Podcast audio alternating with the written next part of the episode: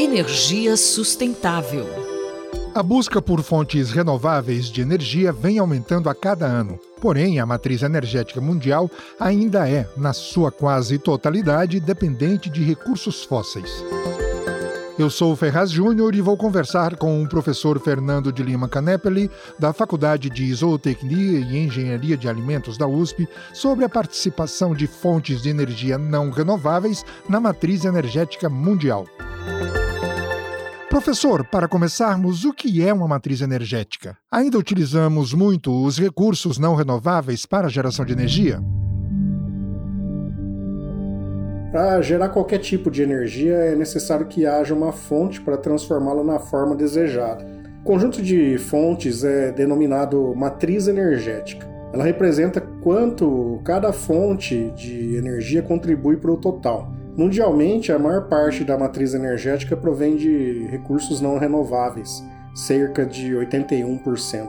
Nessa porcentagem, então, estão inclusos petróleo, derivados, né? carvão mineral e gás natural. Os recursos não renováveis são combustíveis fósseis, por isso apresentam um alto nível de poluição quando utilizados, e outra desvantagem também é que em algum momento futuro eles se esgotarão. Um dos objetivos de desenvolvimento sustentável da ONU é, até 2030, termos energia com preços mais acessíveis e aumentar a taxa de energias renováveis na matriz energética mundial.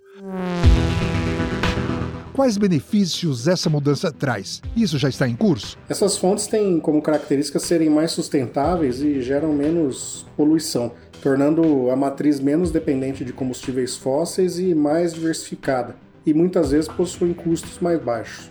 Dessas, a que mais se destaca é a biomassa, equivalendo a 9,3% da matriz energética mundial.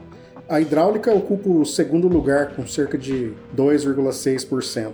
A solar, a geotérmica e a eólica ocupam um número muito pequeno, totalizando juntas somente 2% de toda a matriz. Já a nuclear corresponde a cerca de 5%. O Brasil se destaca mundialmente por gerar energia a partir de fontes renováveis, como a hidráulica e a solar, que têm uma participação considerável na nossa matriz elétrica. Outros países caminham nessa mesma direção. A China foi o país que mais investiu em energia sustentável na última década, concentrando-se na solar, eólica e na hídrica. A Índia também é um país que investe nesses recursos e que aumentou consideravelmente a capacidade de geração de energia a partir de fontes renováveis, focando na solar e na eólica principalmente. O Brasil é um dos países que mais fazem uso de energias renováveis, que o, comparado com o restante do mundo.